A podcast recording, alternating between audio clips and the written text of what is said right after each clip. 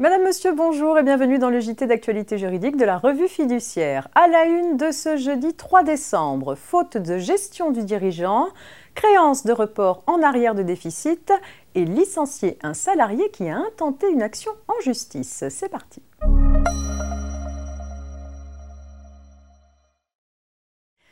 Et c'est une petite histoire de faute de gestion qui ouvre cette édition. Pour rappel, en cas de faute de gestion ayant contribué à l'insuffisance d'actifs d'une société en liquidation judiciaire, le juge peut décider que le dirigeant fautif doit supporter tout ou partie des dettes de la société.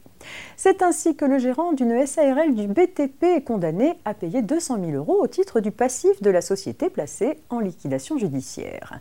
Les juges retiennent notamment à son encontre que le gérant a négligé le recouvrement des factures correspondant aux chantiers pour lesquels des stocks avaient été commandés, ou du moins qu'il a commandé trop de marchandises au regard des contrats conclus tort selon le gérant. En effet, la loi prévoit expressément que le dirigeant ne peut pas être condamné pour une simple négligence.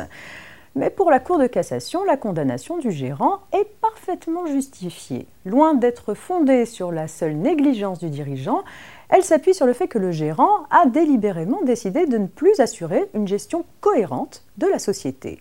Il s'agit bien d'une faute de gestion qui a contribué à l'insuffisance d'actifs de la société.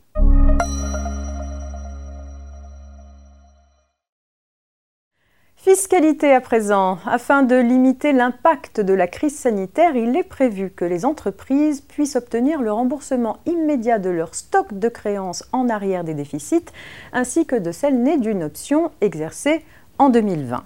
Les modalités pratiques de remboursement ont été précisées par l'administration fiscale. S'agissant du stock de créances né d'un report exercé antérieurement, la demande de remboursement s'effectue par voie électronique sur l'espace professionnel de l'entreprise sur le site impôt.gouv.fr, au plus tard à la date limite de dépôt de la déclaration de résultat de l'exercice clos le 31 décembre 2020.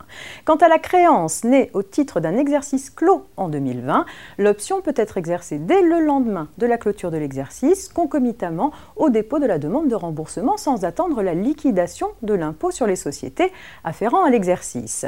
La déclaration de résultat mentionnant le montant de la créance remboursée et le relevé de solde d'impôt devront être déposés aux dates habituelles, soit en mai 2021 pour les exercices clos le 31 décembre 2020.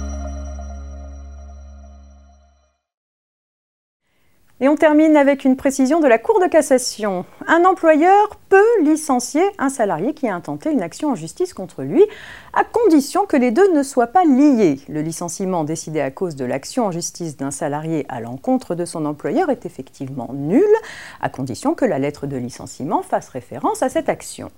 Si ce n'est pas le cas, il existe alors deux hypothèses. Soit le licenciement est fondé et c'est au salarié de démontrer que la rupture est une mesure de rétorsion liée à son action en justice, soit le licenciement est sans cause réelle et sérieuse et c'est alors à l'employeur d'établir que sa décision est justifiée par des éléments sans lien avec la volonté de sanctionner le salarié pour son action en justice.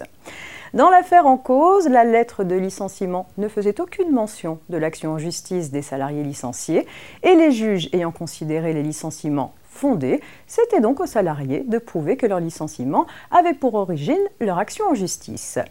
Ils n'y sont pas parvenus la Cour de cassation a apporté une précision supplémentaire dans cette décision lorsque, comme dans cette affaire, l'action en justice du salarié n'est pas évoquée dans la lettre de licenciement et que ce licenciement est fondé, le seul fait que l'action du salarié soit contemporaine d'une mesure de licenciement ne permet pas de présumer qu'il y a atteinte à la liberté d'agir en justice. La charge de la preuve reste ici entre les mains du salarié. C'est la fin de cette édition. Ce JT reste bien sûr disponible en podcast sur notre plateforme rfplay.fr. Et nous, on se retrouve demain vendredi pour un dernier JT avant le week-end. Très bonne journée.